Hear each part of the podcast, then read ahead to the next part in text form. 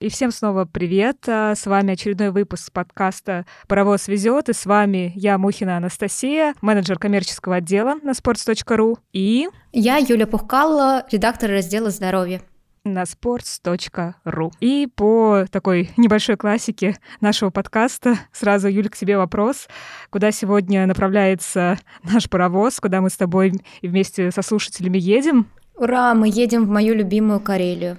О, в Карелию. Так что пристегните, пристегните пояса. Мы направляемся в Карелию.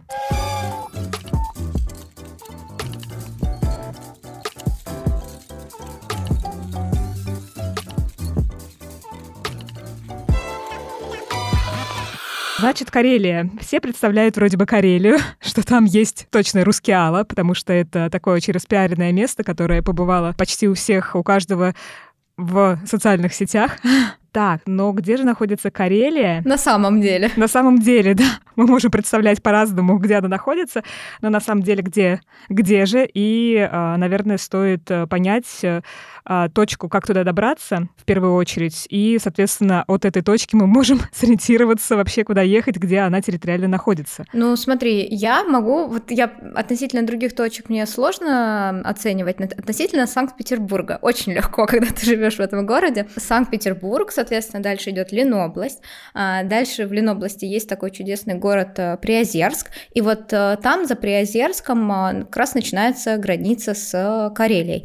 И получается, она проходит через все Ладожское озеро, так по диагонали, делит его на южную и северную сторону, потом снова по земле уходит немножко на север и пересекает Онежское озеро. А потом там чуть-чуть правее на востоке, она граничит э, Карелия с Архангельской областью. И, соответственно, вот так вот граница э, идет вверх, вот вдоль, получается, Карелии и Архангельской области, до Белого моря. И, например, а, известный остров Соловки, а, он находится в Белом море, но при этом он относится к Архангельской области, а город Кемь, из которого выезжают э, все как это назвать, баржи, пароходы, которые везут на Соловки, Кемь находится как раз в Карелии. И, соответственно, северная граница Карелии, она довольно высоко, она уже под самым Кольским полуостровом, а, там граница чуть-чуть выше, чем полярный круг, то есть полярный круг находится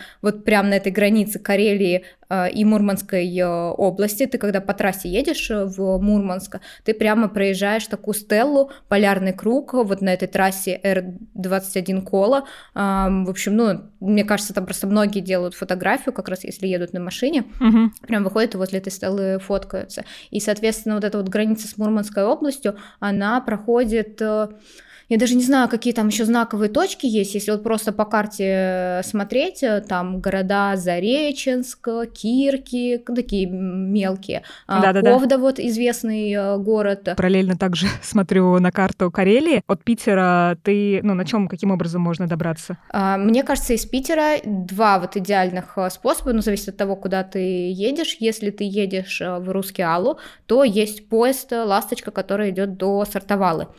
Если ты едешь в Петрозаводск, то отдельная ласточка, которая идет в Петрозаводск. Mm-hmm. Ну и, соответственно, вот в Сартовалу тоже удобно на машине ехать.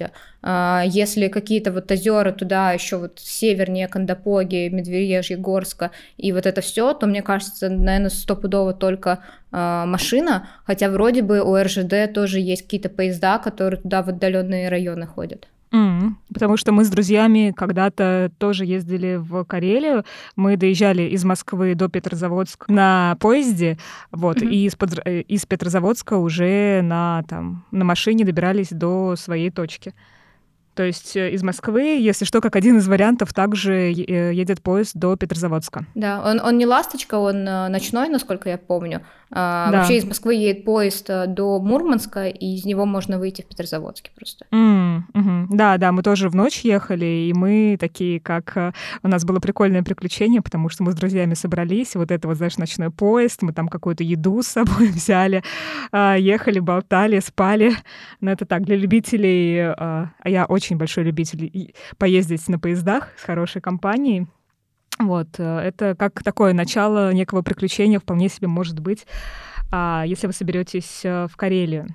Ну, от Питера до Карелии точно там рукой подать, и это, наверное, такое одно из самых э, таких направлений, которые первыми приходят на ум человеку, который жители Санкт-Петербурга. Ну да, если ты хочешь э, какое-то красивое место природное, конечно, туда, на север. У меня Карелия в первую очередь ассоциируется с походами, потому что это красивые места, это озера, это лес, ну, ну то есть а, как будто бы там очень много можно посмотреть как раз в таких, окунуться, вот соприкоснуться с этой истинной природой. И вот первое, что приходит на ум, на ум это как будто бы походы твой опыт каков? Ты была в походах в Карелии Слушай, или нет? это вот а, сейчас а, снова а, у меня есть а, история про то, как я не сходила в поход. Я очень много много лет хочу пойти в северные походы, вот как раз э, Кольский полуостров, угу. и а, в том числе и какие-то вот зоны в Карелии. Например, там есть национальный парк по Наярве, и у турклуба Пик есть очень классный поход по нему, он довольно легкий, без там рюкзаков, без каких-то огромных переходов, длиной всего 85 километров, а природа, ну то есть такая зона очень далекая от привычных нам вот возле озер, то есть там уже прям красивые холмы, а, красивые такие, знаешь, огромные камни, покрытые mm-hmm. зеленым мхом, а, туман, то есть mm-hmm. ты туда приходишь летом, а атмосфера как осенью, да, там какая-то красная трава, цветочки необычные такие северные цветут, а, тоже какие-то, не знаю, там водопады свои есть, в общем, ну там прям очень крутая атмосфера, и вот я туда давно хочу съездить, и все у меня не получается. А почему не получается? Ну, потому что под это нужно выделить э, минимум неделю без связи, там, по-моему, 8 дней занимает э, поход, и мне морально тяжело это сделать, я выбираю все варианты отпуска, где я могу хоть, э, ну, какую-то часть времени оставаться на связи. Это, кстати, мы с тобой как раз обсуждали, да, в выпуске про Байкал, э, вот эту историю, что ты приезжаешь на Байкал, у тебя абсолютно нет связи, и есть а, такое исключительное, тотальное время с самим собой, но и с теми людьми, которые тебя окружают, и, получается, в подобных походах э, по Карелии а, будет то же самое. То есть нужно быть готовым отключиться и уйти в некую а, випассану. Теперь у меня просто был у меня просто был опыт випассаны первый десятидневный, поэтому всякие такие подобные погружения я теперь сравниваю именно с э, этим опытом. Но туда, да, действительно войти страшновато, потому что вот это отпустить все задачи, которые взрываются у тебя там на фоне, как в каком-нибудь фильме блокбастера, все погибает, пока ты не следишь, не контролируешь. А, и вот, если что, можно также бесплатный опыт, видимо, получить э, и в Карелии. Я сейчас э, погуглила а, вот эту локацию, которую ты сказала, Панаярви. Панаярви. Как правильно ударение сюда? На первый слог. Вот я сегодня специально смотрела, как ставится ударение. Оно ставится на первую А. Вот так вот Пана Ярви. Пана Ярви. Пана Ярви. Очень красиво. И выглядит действительно, знаешь, так э, для любителей, там, не знаю, Ирландии, Англии, вот эти туманы, а какое-то ну, свободное пространство, некая какая-то загадочность, камни. А, есть чуть-чуть воды. Ну, по крайней мере, если картинки из э, интернета похожи, походят на то, что в действительности есть, какое-то впечатление такое, ну, вот, вот эта северность прям очень сильно передается. Вот это вот э, э, ощущение э, такой некой центрированности на себе, концентрации на себе.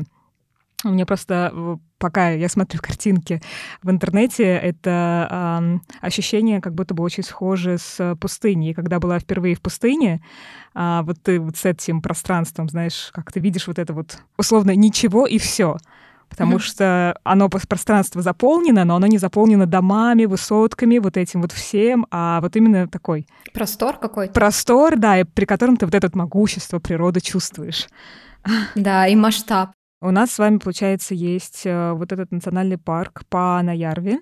И есть ли, э, ну, наверняка есть еще большое количество а, мест, парков, э, в которых, которые можно будет посетить. Какие это парки и какие, наверное, места можно назвать, вот выделить из всех основ... А, остальных? Какой-то некий топ-лист карельских мест для походов?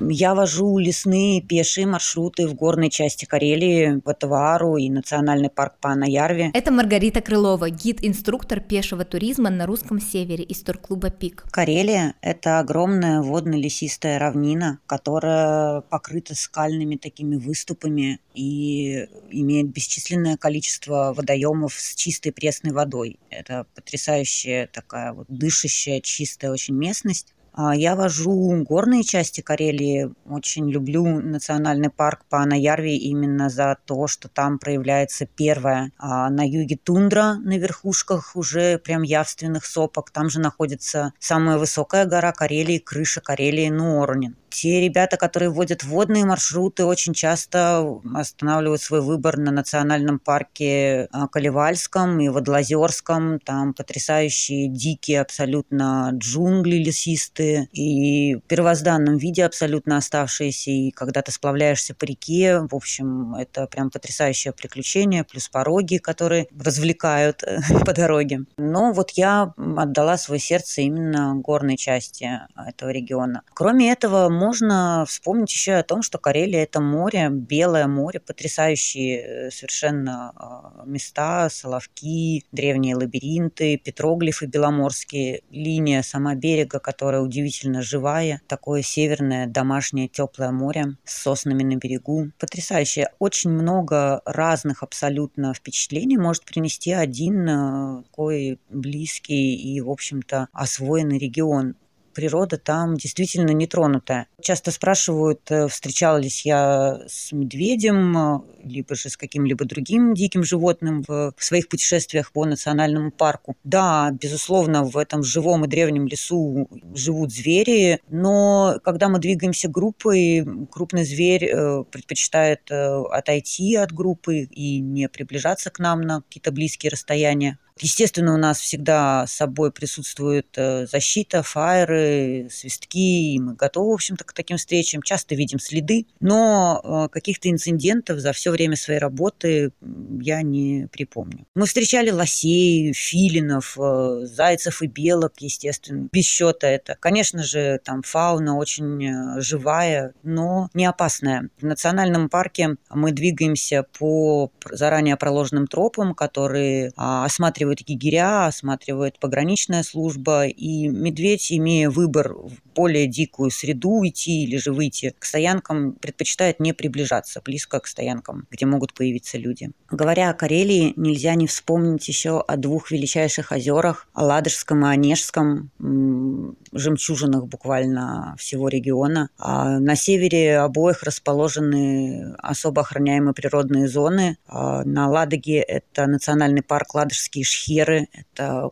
комплекс из бесчисленного количества островов, э, скалистых мысов, выступающих глубоко в акваторию Ладоги, э, с чистейшей ледяной водой, прогретыми скалами, деревья, которые растут на этих скалистых островах. Это потрясающий по своей красоте регион, и очень доступный к посещению с воды на каяках, на байдарках пешим э, маршрутом. Потрясающее место, куда можно приехать и знакомиться, это остров Каенсааре. И, конечно, Онежские северные шхеры это дикая тайга карельская, в которой до сих пор сохранились памятники древнерусского зодчества, старой церкви, ну и заповедник Кижи, естественно, это тоже такое знаковое абсолютно место. Петроглифы на бесовом носу, старые каменные святилища, спрятанные глубоко в этих шхерах. Потрясающее по своей заповедности место и тоже очень простое и доступное, буквально вот от Петербурга до Петрозаводска 5 часов на «Ласточке».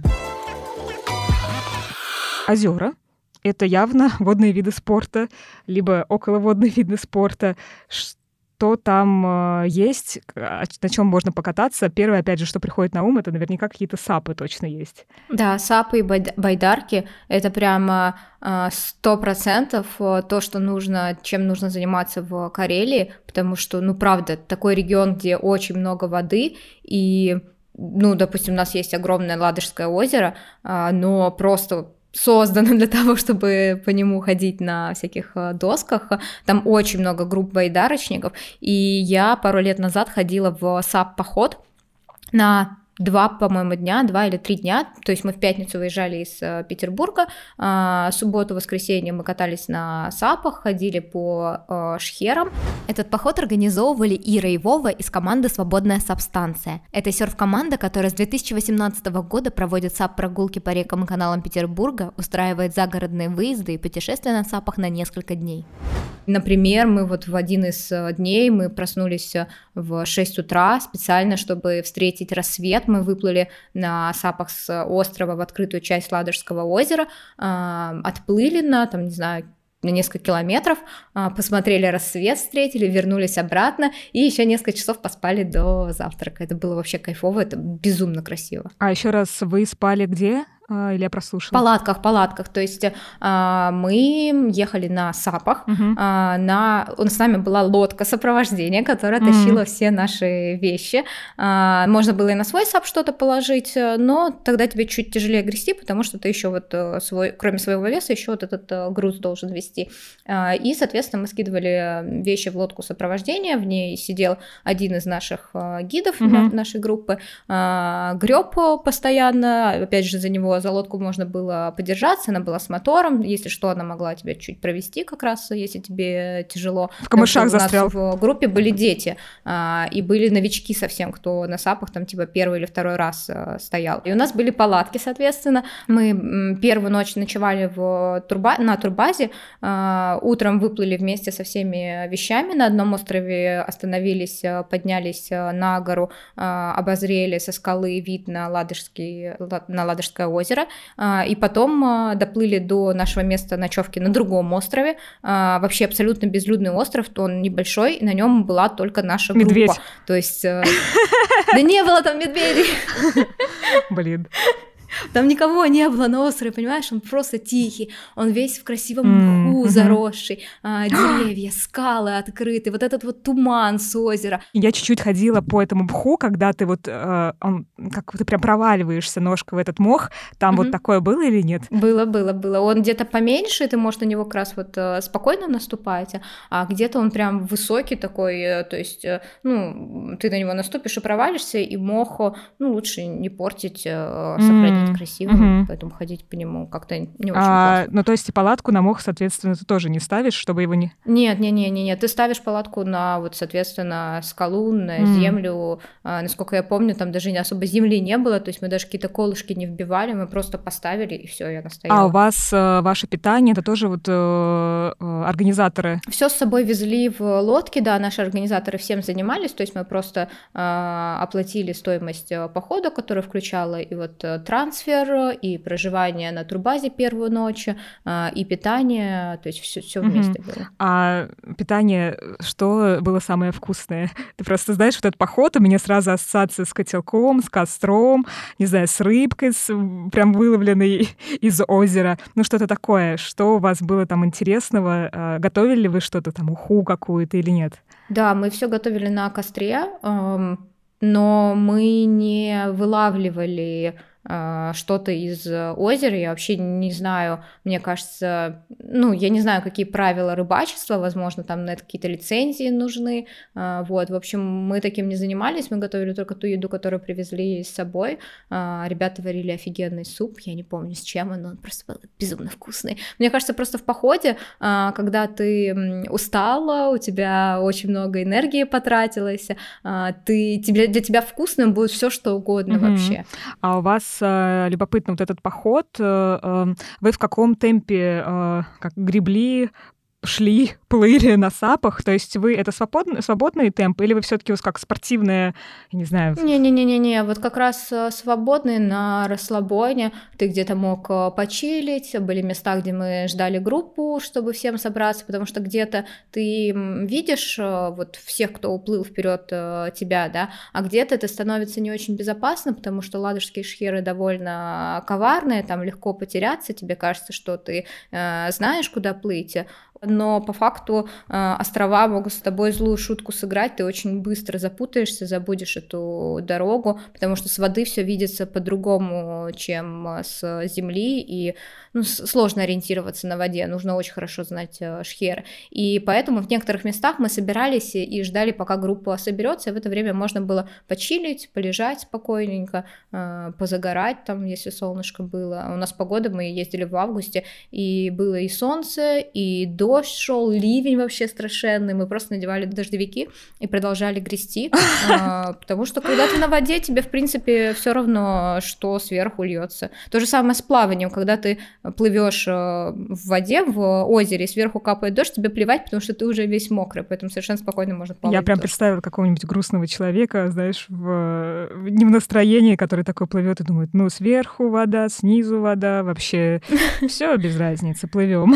А ветер э, не мешал, просто, ну, я еще представила, когда ты сказала, что любая погода была, а представила этот дикий, вспомнила, точнее, ветер, который был зимой, когда вот мы на озере катались, а переложила это все на летнее время и представила, как ветер сдувает э, тебя, ну, не тебя конкретно, там, человека, просто сапа, или волны начинаются, и тогда же сложнее при волнах, э, как, опять же, идти. Да, конечно. Все это было, меня тоже ветер э, сдувал, э, волны были, да, ты просто начинаешь грести медленнее. Но вот на сапе у тебя есть две позиции, когда ты стоишь и когда ты сидишь, ты можешь сидеть на коленях, и в этой позиции тебе удобнее грести, потому что, ну, когда ты стоишь, ты как парус, да, сопротивляешься ветру, когда ты уменьшаешь уменьшаешь свою площадь сопротивления, соответственно, сопротивляться ветру uh-huh. становится проще, ты можешь вот в этой позиции э, грести меленькими такими грибочками и все равно продвигаться вперед.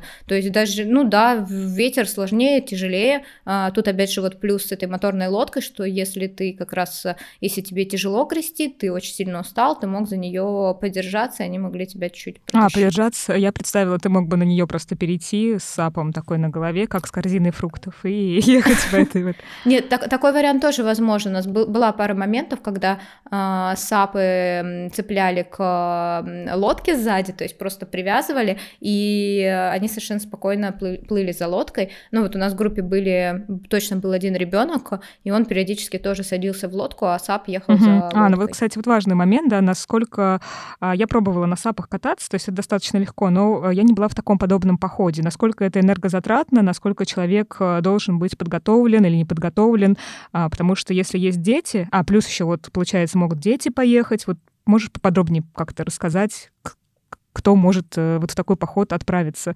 Возраст, не знаю, вес, пол?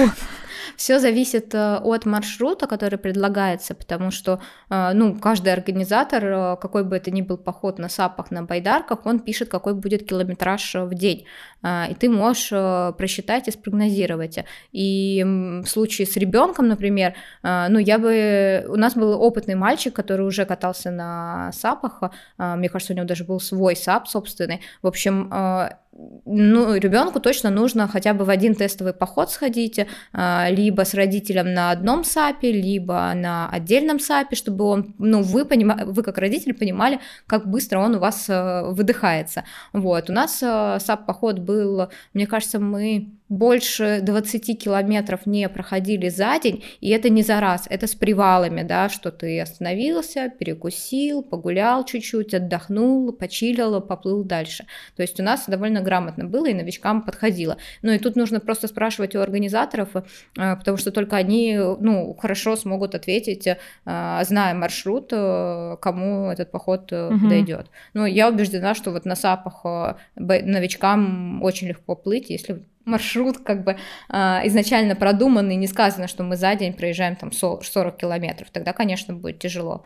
А, мы с друзьями катались вот под Питером, и люди, которые в первый раз а, катались, а, совершенно спокойно проходили за день 10 километров, и тоже, не знаю, 50 на 50. Кто-то уставал к этому моменту и такой, ну все, типа 10 километров мне хватит, дальше мне уже сложно грести. А кто-то совершенно спокойно, супер, я могу еще столько же проплыть. Но я бы вот здесь, наверное, от себя именно такую рекомендацию дала, что если вы планируете на САПах пойти в поход, обязательно, и не пробовали ни разу, не катались на САПах, обязательно покатайтесь где-то в своем городе, э, ну, попробуйте э, пройти на САПе, хотя бы даже чуть-чуть, там, не знаю, минут 40 покататься, потому что э, помню, когда я впервые встала на САП, у себя в городе Тольятти пошла, ну, вот просто была аренда, и была прогулка небольшая на закате, было очень красиво.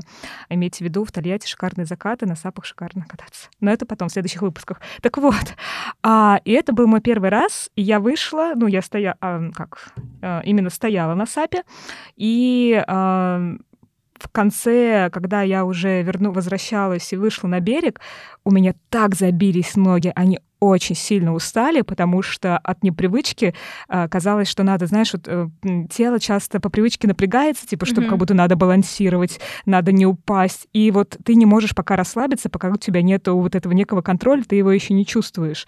И э, вот, то есть, наверное, в поход, если впервые никогда не стояли на САПе и не пробовали, наверное, стоит заранее прокатиться, а, чтобы вот условно прочувствовать вот этот баланс, потому что он быстро очень прочувствуется. Вот, но чтобы просто эти мышцы не забились настолько сильно, вот именно в походе. Ну да, сто процентов э, нужно разок попробовать э, где-то еще.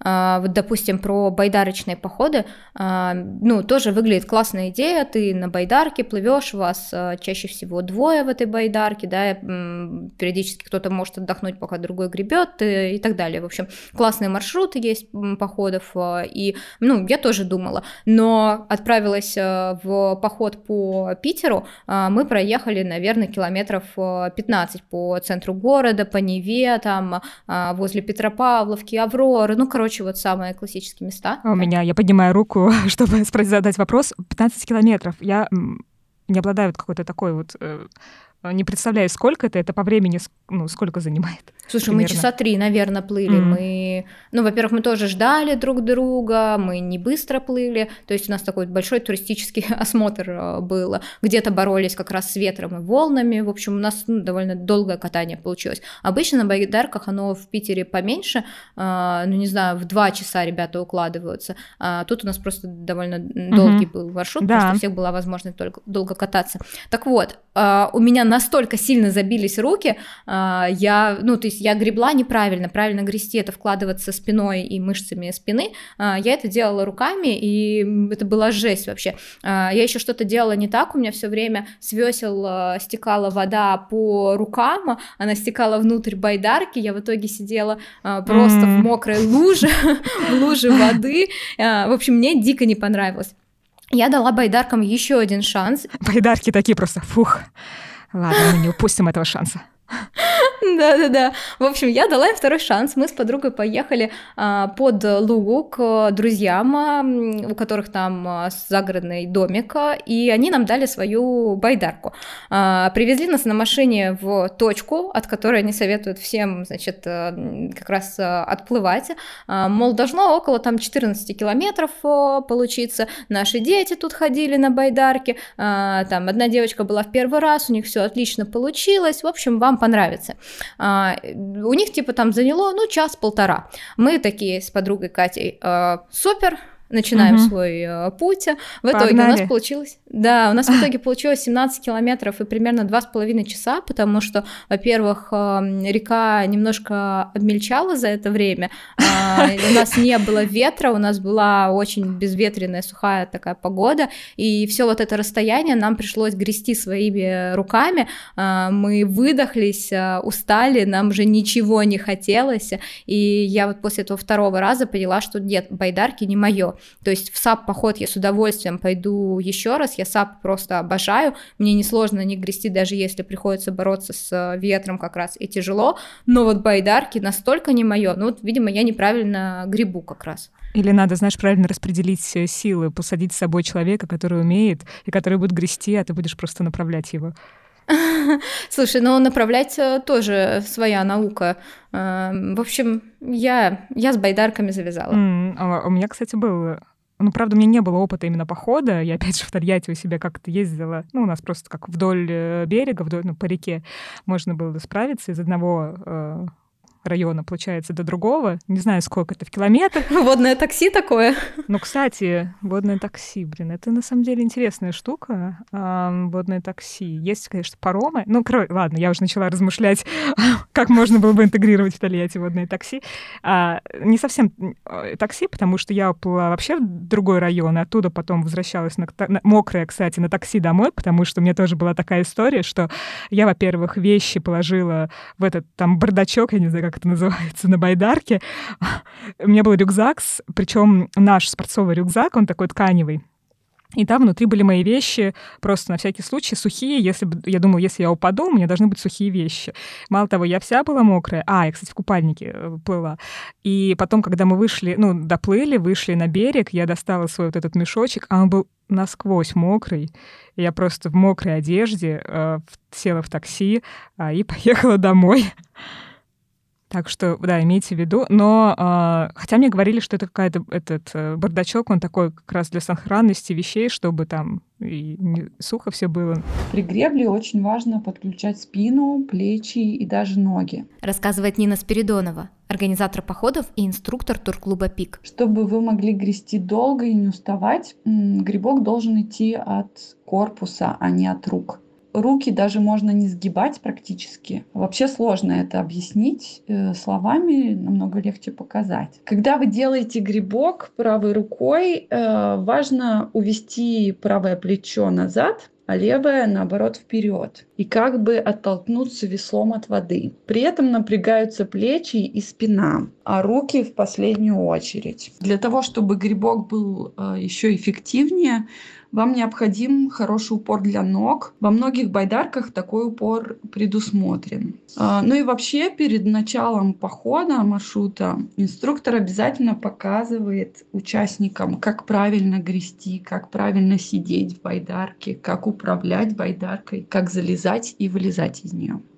В наши походы по ладожским шхерам очень часто идут люди вообще без опыта водных походов. И это нормально все справляются. Люди довольно быстро понимают, как нужно грести, как управлять байдаркой. Это несложно. А, и тем более участник, он не один в байдарке, у нас двух- и трехместные байдарки, и тут уже важна слаженность команды походах выходного дня у нас э, переходы обычно 15-20 километров, но все очень зависит от погоды, от ветра. В шхерах очень э, удобно, что можно всегда спрятаться от ветра, от больших волн, уйти э, за остров или в какую-то узкую протоку.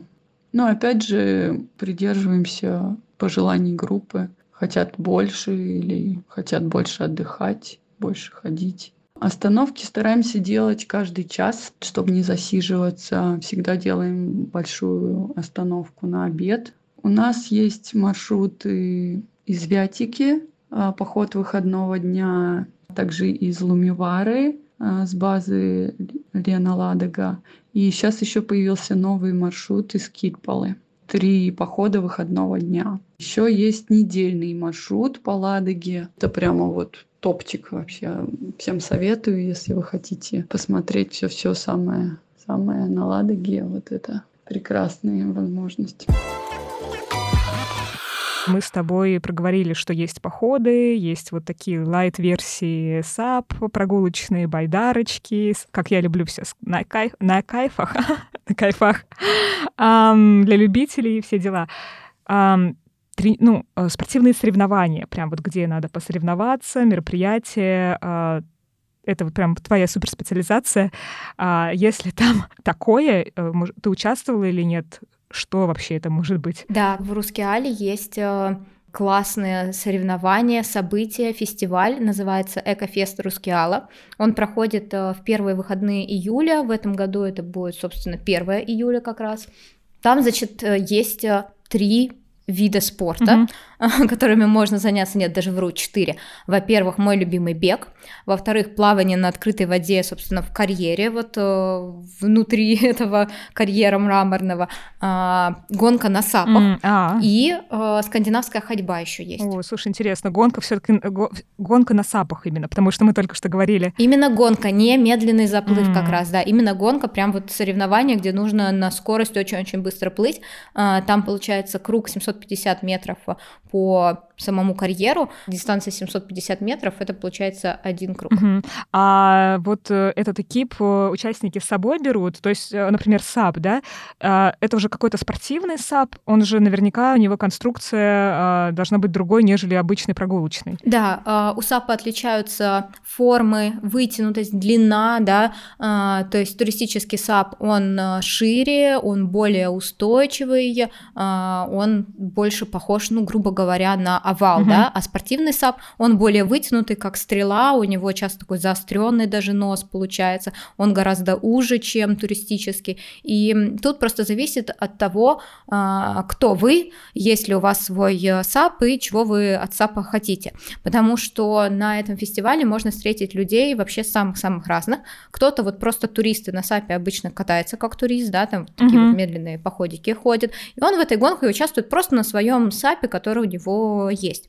А, кто-то действительно спортсмен, а, не знаю, там люди, которые соревнуются на таких гонках, есть, а, у нас есть федерация серфинга, да, и, соответственно, сап-серфинг то ли отдельная федерация, то ли они прямо в составе федерации серфинга находятся, у них есть свои отдельные соревнования, и, соответственно, есть спортсмены, которые специализируются именно на сапсерфинге, у них свои вот эти спортивные сапы. Такие там тоже есть, они как раз занимают там первые места mm-hmm. призовые.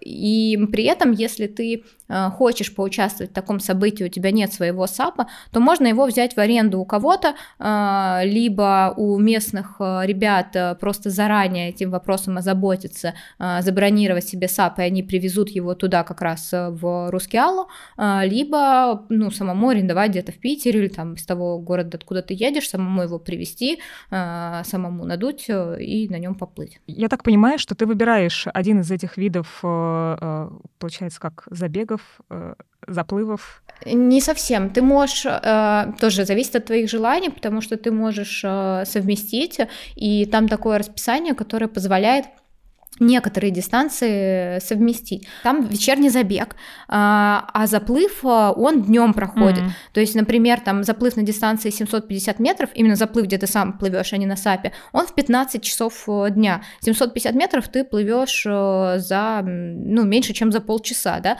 То есть ты проплыл, спокойно высушился, походил, пообедал, поужинал, и в 8-9 вечера ты можешь стартовать на забеге либо на скандинавской э, ходьбе себе. А, и вот э, гонка на САПах, она в этом году в 9 вечера, и это вот единственное, что, а, получается, тебе надо выбрать, либо ты бежишь, либо ты на САПе uh-huh, катаешься. Uh-huh. То есть ты можешь плавание совместить с забегом, либо плавание с э, Катаешься, САПом. ты так сказать, катаешься, шпаришь на САПе ну, ночью. Да, гонишься, гоняешься, вот так правильно. А, то есть, э, ну, в любом случае, ты можешь, да, что-то а, объединить, но это не так, что побежал, взял палки, пошел на скандинавскую ходьбу, отходил, бросил палки, э, поплыл просто, заплыв, поплыл просто, заплыв, цепился в САП. Ну, то есть это не как, я не знаю, не триатлон, а это ты вот можешь выбрать э, интересующее направление. Мне, знаешь, интересно, скандинавская ходьба для меня это всегда была какая-то оздоравливающая такая штука, что типа ты просто вот, ну, вышел такой там в леску, прогулялся, а тут соревнования по скандинавской ходьбе. Ты в них участвовала тоже или нет? Нет, в скандинавской ходьбе не участвовала. Мой э, опыт со скандинавской ходьбой — это разовое посещение мастер-класса. Ну, это прикольная штука. А, там тоже можно соревноваться, ходить на скорость. Ну, в общем, скандинавская ходьба прикольный вид, если ты а, не хочешь по каким-то причинам или не можешь заниматься бегом, например, проблемы с коленями, ты можешь ходить с палками, и плюс к скандинавской ходьбы, что у тебя еще руки нагружаются от того, что ты должен, ну, палки переставлять и ими двигать, то есть а, все тело прорабатывается. Mm-hmm. Это просто чуть на уровень выше, чем просто ходить э, пешком. Просто мне интересно. Я представила, знаешь, что участник, ты, например, ты, да, зарегистрировалась на скандинавскую ходьбу, все стартанули и такие идут на скорость, а ты берешь и бежишь и прибегаешь первое, и перед финишем ты такая, ты ну, как бы сбавляешь темп и переходишь на ходьбу, и выигрываешь. Слушай, ну, скорее всего, тебя дисквалифицируют, потому что везде же есть судьи на соревнованиях.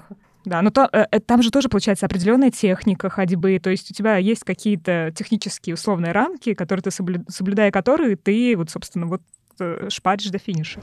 Мы решили уточнить этот вопрос у Алексея Дурягина, организатора соревнований в Рускеальском карьере. Техника скандинавской ходьбы, наверное, то же самое, как техника на лыжах, только без лыж и палки покороче выбираются они как палки для горнолыжного спуска. Важно во время ходьбы держать прямую ногу, э, вес тела перемещать на пяточку, палочка подталкивает себя, ну и, соответственно, спина прямая. Что касается еще технического исполнения скандинавской ходьбы, чем она отличается от спортивной, ну, во-первых, спортивная она делается без палок, и там, как и в спортивной ходьбе, то есть недопустимо, чтобы обе ноги одновременно находились в воздухе. То есть это не, чтобы ходьба не переходила в бег.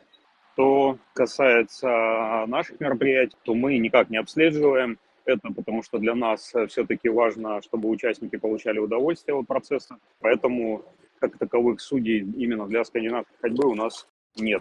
Получается, у нас есть бег, но с бегом как будто бы все более-менее понятно. Он явно будет очень приятно. А, кстати, вот все равно у меня вопрос. Э, насколько, как ты думаешь, э, сложная, ну, вот, э, дистан... не дистанция, а вот рельеф для бегов? А, я бегала этот трейл на десятку. Uh, он довольно простой, там нет болот каких-то, дистанция проходит частично по вот этому парку, собственно, часть проходит по железной дороге, то есть ты прямо между рельсами бежишь, часть по лесу, там какого-то сложного рельефа нет, только в конце небольшая горочка есть.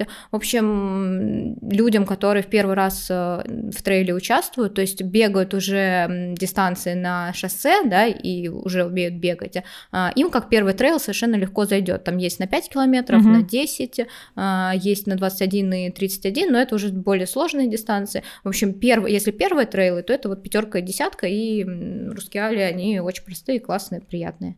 А, да, то есть у нас, получается, есть бег, э, скандинавская ходьба, есть САП и есть еще плавание. Да, это тоже очень классно. А, то есть у тебя есть несколько дистанций внутри вот этого карьера Рускеала, и он же довольно глубокий. А, я не помню, какая там точно высота, но ты, получается, на дне карьера в этом озере плывешь, вода просто прозрачная, ты можешь рассматривать а, там, говорят, затопленные м, строительные машины, которые добывали, карь... добывали мрамор в этом а, карьере, а, и ты вот их а, видишь под собой, ты видишь на всю глубину вот этого карьера, карьера.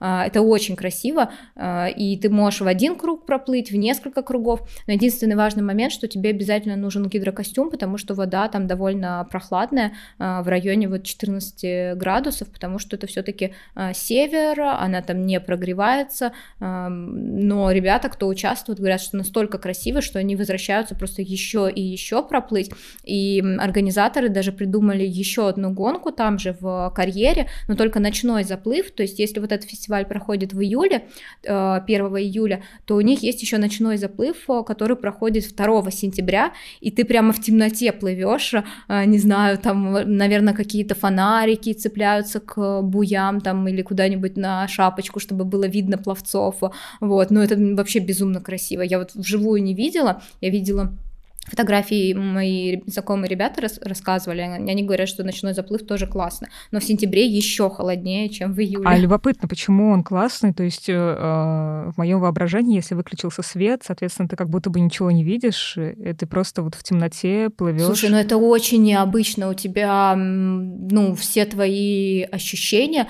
они на совершенно другой уровень э, выходят. Э, не знаю, ты в курсе нет, у нас просто в Питере есть такие два места, Первое — это музей, называется «Мир на ощупь», э, где его сделали...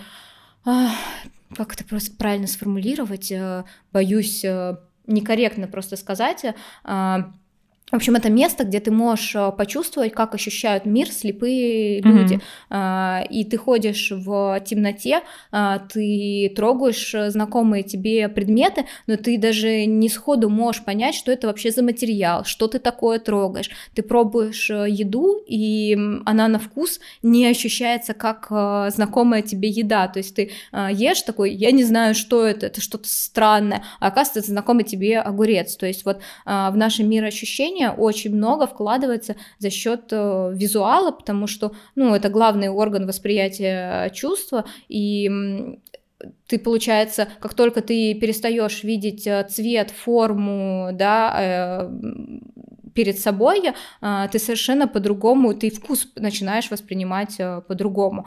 Вот. И у нас есть еще вот второе место, я сказала, это э, ресторан, где ты можешь поесть в темноте, угу. тебе приносят да. разные блюда, и ты их э, тоже не можешь видеть, там просто кромешная тьма вообще, э, и у тебя тоже очень сильно, то есть ты сначала не понимаешь, что ты ешь, что это такое, а потом начинает все чувства потихонечку обостряться, и ты начинаешь уже анализировать и вот подключать еще осязание, обоняние, которые в обычной жизни, когда у тебя давлеет э, зрение, они они не так сильно участвуют в процессе. Ну да, это я абсолютно понимаю. А, я все время каждый раз напоминаю, как преподаватель йоги и практик.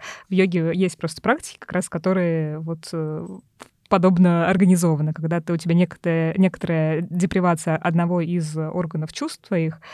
А мы, например, э, ходили как-то в катакомбы, спускались и там ночевали, и вот как раз э, было много практик абсолютно в темном пространстве, там вообще ничего нет, где нет, нет никакого света, и твоя задача вот а, быть определенное а, количество времени в темноте. Я была, например, 4 часа а, одна, когда ты одна самой с собой остаешься в одной комнате из катакомб э, в темноте полной.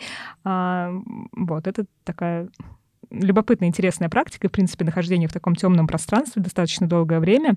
Понятно, что когда у нас там были приемы пищи, у нас был там фонарики, свет, это все было, то есть это не стопроцентное время в нахождении в темноте, но когда ты выходишь оттуда, у тебя действительно все вот органы чувств ощущают острее, а, лучше, прям по-другому.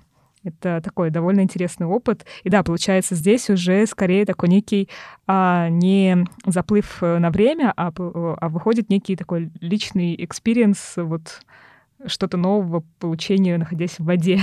Участвовал я три раза днем. И один раз ночной заплыв, это был в сентябре, когда вода уже была холодная, было очень темно. Это добавило, наверное, какого-то своего шарма всего вот этому мероприятию. Рассказывает бегун, пловец и триатлет Дмитрий Кунихин. Разница между заплывами, конечно, есть. Ночью плыть всегда более, наверное, страшно, да, как-то волнительно, вода холоднее, ничего не видно. Но касаемо ночного заплыва, наверное, там э, очень хорошая организация, э, очень много саперов. Есть э, посередине плот, на котором есть горячий чай, какие-то шоколадки, печеньки.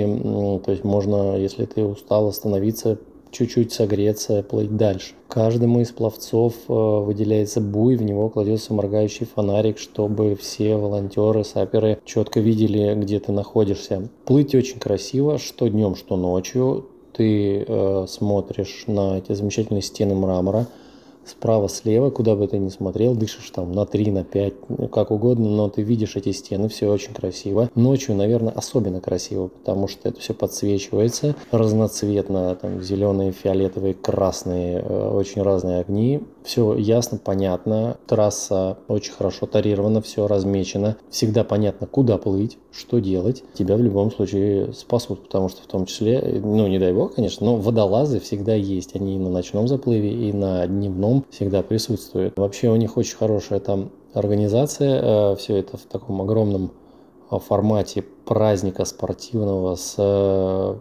какими-то призами, конкурсами для детей. Э, есть где расположиться. Проходят у них ночные шоу, огненные фейерверки запускают. Ну, в общем, это такой очень хороший праздник, на который стоит поехать в выходной, провести время с семьей, там, либо с компанией друзей поехать большой. Не пожалеете, это точно.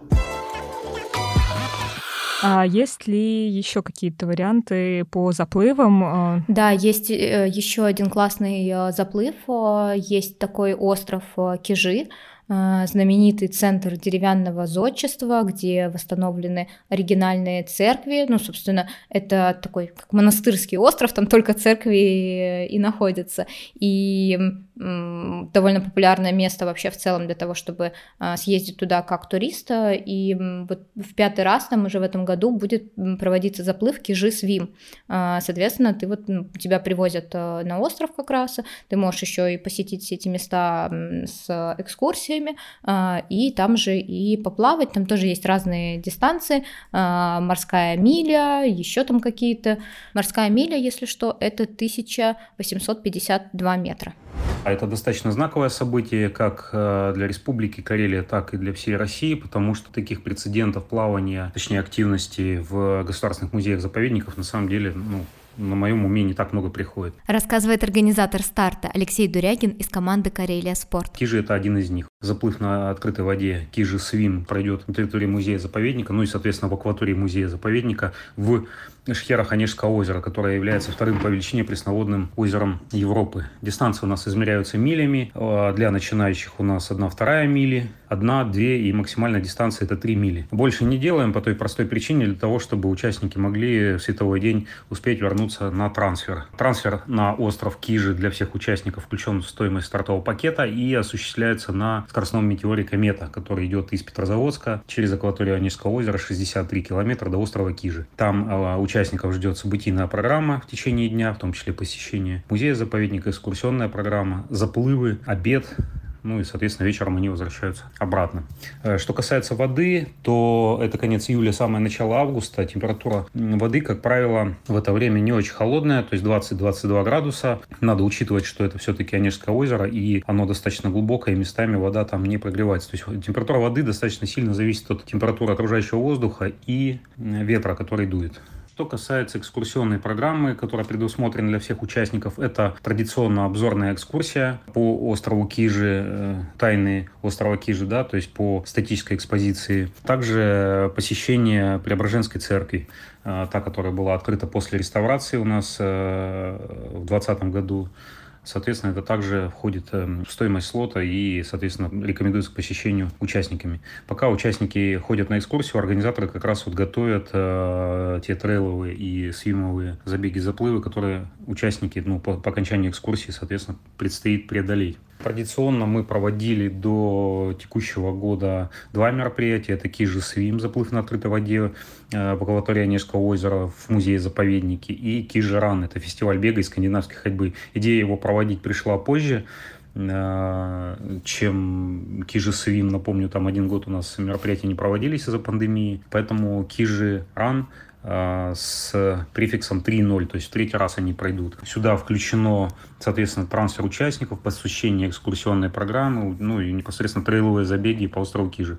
Перепад высот на острове Кижи небольшой, там на 21 километр примерно до 150 метров, потому что все-таки это не какой-то горный массив, а все-таки остров в Онежском озере. А, но зато участники посещают именно беговые скандиходы, посещают те уголки острова Кижи, которые недоступны обычному посетителю, потому что остров Кижи, он не весь э, представляет собой государственный музей заповедника, а лишь его часть. Так вот, участники, которые принимают участие в беговой программе, они пробегают весь остров, в том числе там есть исторические исторические церквушки, часовенки, которые находятся на другой части острова, до которой обычные посетители музея-заповедника не доходят. А, можно ли будет совместить э, забег и заплыв в этом году? Вероятнее всего нет, потому что это связано, опять же, э, с тем, что это две абсолютно разные дисциплины, и на подготовку организаторам требуется определенное время. То, то же самое выставить буи да, в акватории Низкого озера и разметить трассу. Поэтому, скорее всего, вот эти два мероприятия будут проходить параллельно, то есть кто-то поплывет, кто-то побежит, но место старта пловцов и участников будет в одном месте в исторической гавани острова Кижи, э, непосредственно с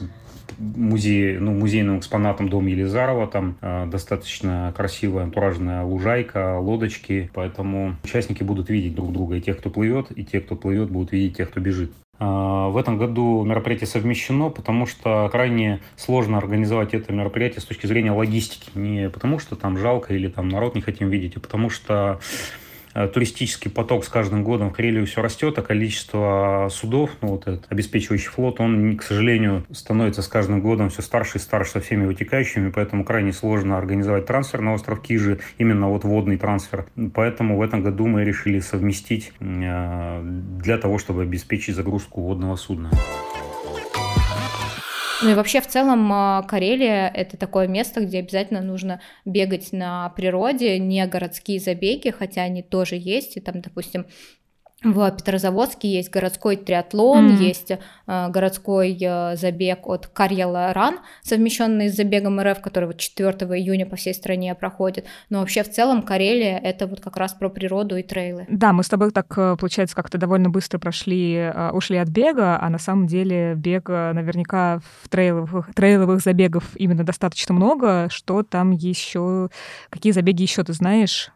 Поделись, пожалуйста. Ну вот я точно знаю два забега. Первый это такое сложное слово. А, фестиваль, который проходит на острове Риеккалансаари. Я каждый раз э, его не могу запомнить, э, я могу его только прочитать. Риеккалас... Риеккалансаари. Риеккалансаари. Риеккалансаари. По идее, Саари — это остров, а, а остальные слова тоже что-то должны значить. И он два дня, да, проходит? Да, 25 и 26 августа. Это вот э, недалеко от Сартовалы остров находится, то есть это вот как раз Ладожские шхеры, верх Ладожского озера, а, где как раз э, очень красивая природа.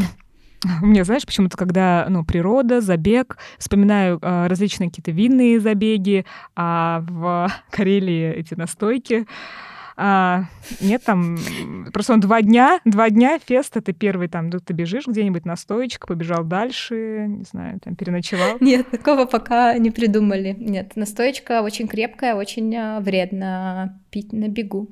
Да, как же есть вот эти вот алкогольные забеги все. Под вашу личную ответственность. Просто, ну, пивная миля, она с пивом, все таки пиво довольно легкое, а тут настойка, она крепкая, там обычно, не знаю, 40 градусов, минимум 20 э, градусов. Ну, это такое себе. Очень вредно для сердца, и вообще алкоголь вреден. Есть еще второй трейл. Это забег э, на горе Ваттавара. А, это вообще такая мистическая очень а, гора, с ней связано много преданий. Один из моих любимых уголков Карелии – это гора Ваттавара.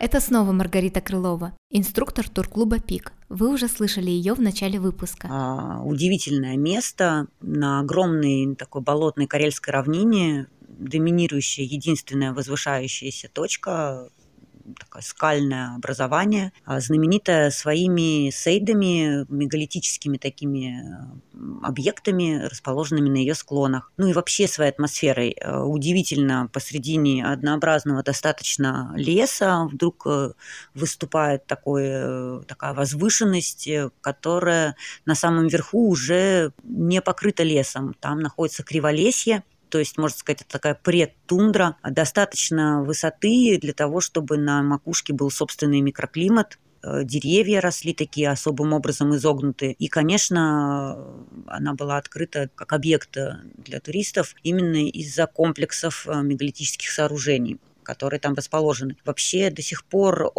нет единой версии, каким образом образовывались эти объекты. Научная версия гласит, что это остатки после ледника, то есть ледник э, при отступлении таял, из его тела выходили вот такие огромные камни, песчинки для него, для нас огромные многотонные мегалиты, которые случайным образом опускались на несколько мелких песчинок между ними и скальным основанием, и таким образом зависали в балансе. Подобные мегалитические сооружения встречаются повсеместно на всем севере и в Северной Европе в том числе.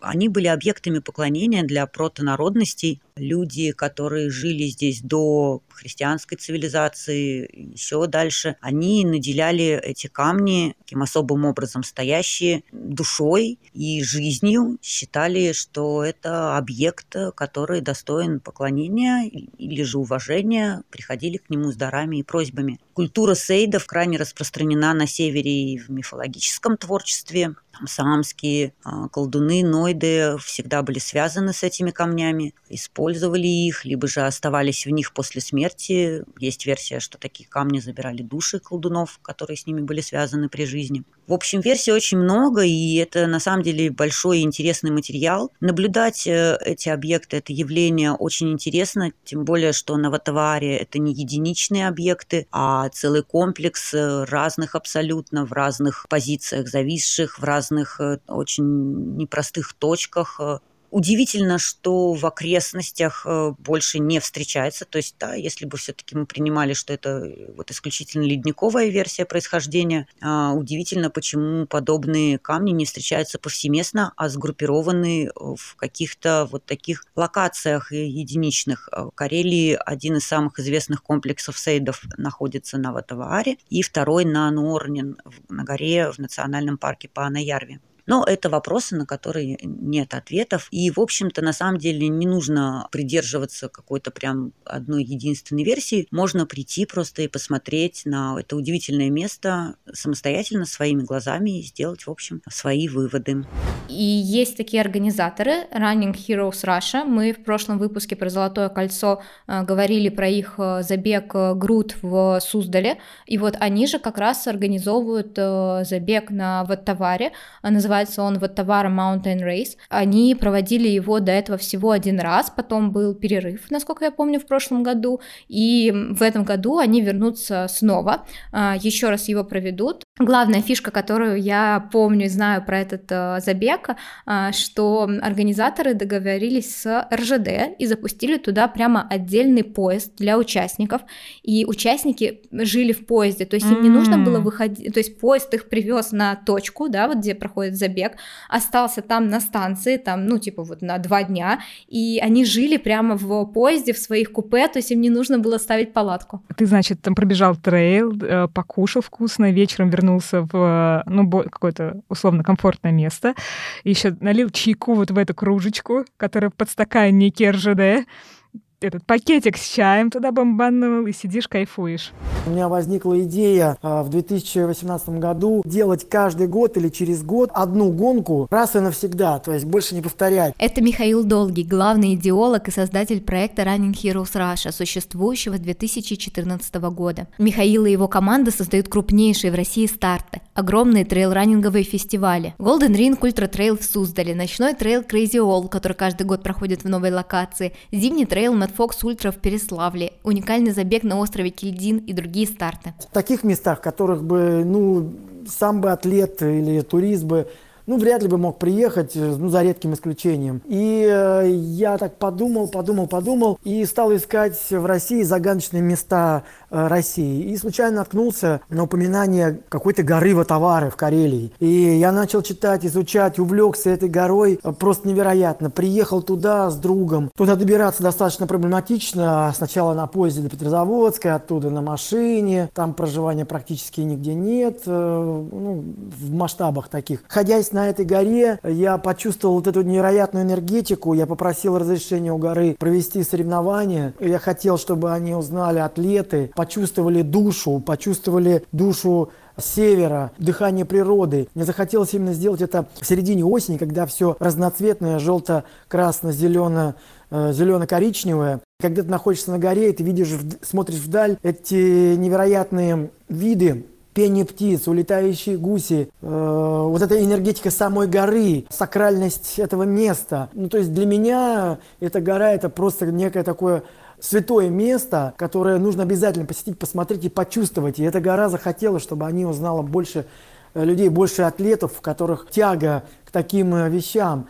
И э, мне захотелось открыть это место. Мне удалось э, договориться с моими партнерами из РЖД. У меня была, была, была идея такая создать стартовый городок просто в месте, где ну, никогда ничего не было. Нам это очень успешно удалось. Сама идея была, что большинство атлетов проживают в поезде, то есть они выезжают из Москвы, кто-то присоединяется, может из Питера выехать, и э, а поезд прибывает на станцию, и атлеты проживают в поезде. Также был сделан э, палаточный городок, были сделаны концерты э, фольклорных ансамблей местных э, жителей. Рынок развернут небольшой, где можно было купить ягоды, сувениры. Представляете, вы выходите из поезда, и у вас прям вот ягоды, брусника, клюква, кое-где еще морожка оставалась. И я планировал этот старт три года. В 2021 году мы его удачно провели. Мы установили э, рекорд по количеству стартующих э, Карелии за всю историю. Этот старт э, в Атавар Mountain запал в душу всем. В первую очередь мне самому. Это один из моих таких сакральных любимых стартов. И я, честно говоря, и не планировал больше делать, потому что я его сделал за свой счет. Я давно говорил, что если кто-то из партнеров захочет его повторно реализовать, тогда мы, может быть, и сделаем. Но на тот момент, когда мы закончили, когда мы разобрали финишный створ, когда мы показали фильм, в Атаваре. Конечно, многие атлеты плакали, и в том числе и я. Вот, потому что, ну, для меня вообще все проекты, что мы делаем, это не просто какой-то бизнес, это стиль жизни. Я сам ультрамарафонец, я люблю бег, я жить без него не могу. И для меня это не просто спорт и просто движение, а это для меня духовная практика некая. э, созерцания, первооткрывательства, что ли, новых мест и э, медитации, что-то сродни, действительно, медитации, я не знаю, буддизму, какая-то некая религиозность для меня в этом есть. И поэтому для меня Ватавара это, конечно, один из э, таких стартов, которые навсегда в моем сердце. Совсем недавно пришло предложение еще раз реализовать Ватавара Mountain Race. Я думал несколько часов, принял решение, да, давайте сделаем. И в этом году, 10 июня, мы откроем регистрацию онлайн на нашем сайте. Мы проведем эту, эту гонку еще более, скажем так, эм, отработано. То есть мы уже все знаем, для нас это не новое место. И при этом при сохранении э, всех дистанций будут детские старты, естественно, 1-3 километра, ну и взрослые старты. Для ожидающих и кто не хочет бежать длинные дистанции. Это 14 километров, где ты добегаешь для меня до очень красивого карьера, э, делаешь разворот и уходишь на финиш. И, конечно же, основные дистанции 50 километров, ну, точнее 55, 50 миль и 100 миль. 100 миль это, конечно, невероятное приключение. Она одна из самых сложных. И по cut тайм она сложная и по преодолеванию, и по дистанции, и по препятствиям. Поэтому нужно готовиться и ожидать регистрацию. А сама товара Mountain Race планируется на 9-10 сентября 2023 года. А регистрация у нас откроется 10 июня в 12.00 онлайн. Ну и закроется по достижению лимитов участников, э, не более 1500 участников планируется на все дистанции все вместе. Что касается поезда, вообще логистика разнообразная, тут кто как может. Кто покупает билет из Москвы и едет на поезде и проживает в поезде недалеко от старта финишного городка, кто приезжает самостоятельно на авто и размещается в палачном городке. Есть и душевые, и будут устроены и баня, мы делаем баню обязательно, вот такую выездную, и, конечно, туалеты. То есть мы строим э, старт-финишный городок просто с нуля, пустое место, проходит там несколько времени и появляется вот эта вот конструкция сложная, логистическая, при которой ты можешь спокойно находиться несколько дней, жить и получать удовольствие. А плюс, конечно, ты можешь что-то готовить сам. Будут э, у нас, конечно, столовая наша, которую мы там тоже привозим, все строится. Ну, то есть вот в таком ключе, по самым высоким стандартам, э, мы создаем старт-финишный городок. Я не уверен, что в 2024 году мы будем делать вот товары. То есть сейчас есть запрос, мы проведем гонку, а что будет дальше, я не могу сказать. Поэтому те, кто не успел э, пробежать в 21-м, добро пожаловать в 23-м году. Давайте насладимся этой уникальной духовностью э, Карелии, я в восторге от русского севера, от Карелии, за полярным кругом природа. Просто потрясающе. И одно дело, ты приезжаешь туристом, но когда ты знаешь, как делаем мы, то это точно западет в душу надолго и будет просто сладкие воспоминания о проведенной гонке, навсегда в сердце. Я думаю, что нужно просто приезжать и бежать и получать невероятное удовольствие от э, симбиоза нашей организации и невероятной природы и сакральности э, любимого товара. Мне очень любопытно, вот ты когда была в Карелии, какие тебе понравились больше всего блюда? Запомнилась ли какая-то там еда? Может быть, что-то традиционное? А, слушай, тут вот я прям однозначно не отвечу. А, но прорекламирую несколько мест в Петрозаводске, моем любимом, куда я ездила а, раз пять или шесть а, на разные лыжные старты от все тех же организаторов Карелия Спорт Фест, которые Рускеалу делают, и вот эти забеги, заплывы в Кижах.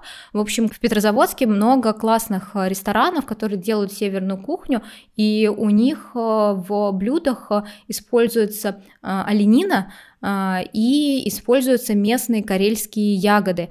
А, и это дико-дико вкусно, обязательно рекомендую. И мне очень нравятся два места. Это это The Кухня в Петрозаводске, и Телеграф — это новый такой ресторан, который недавно открылся, такой как гастробар, причем уровень у него как в ресторанах Питера и Москвы, а цены петрозаводские, да, то есть там довольно дешево, но безумно вкусно, блюда безумно красивые, и находится этот ресторан в, при пристройки к зданию, где была почта, ну и, видимо, телеграф тоже находился.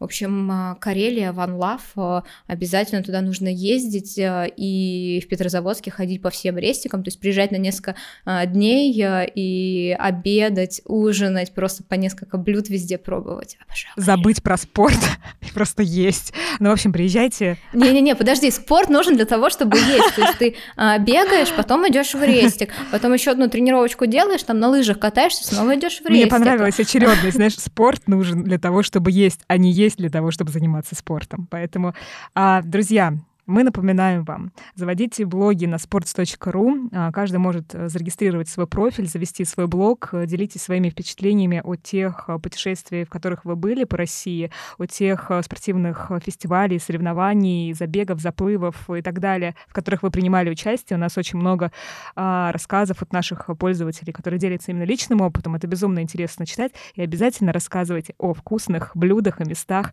а, которые вы посетили, после того, как позанимались каким-либо спортом. Ну и обязательно подписывайтесь на нас э, на той подкаст-платформе, где нас слушаете, и оставляйте отзывы, пишите свои комментарии в этих отзывах, а не только ставьте оценки. Мы эти комментарии очень любим э, читать и будем вам за них благодарны. Да, всем Друзья, спасибо за то, что прослушали нас. Приятного аппетита, возможно, в Карелии. И всем любви. Пока-пока. До новых встреч.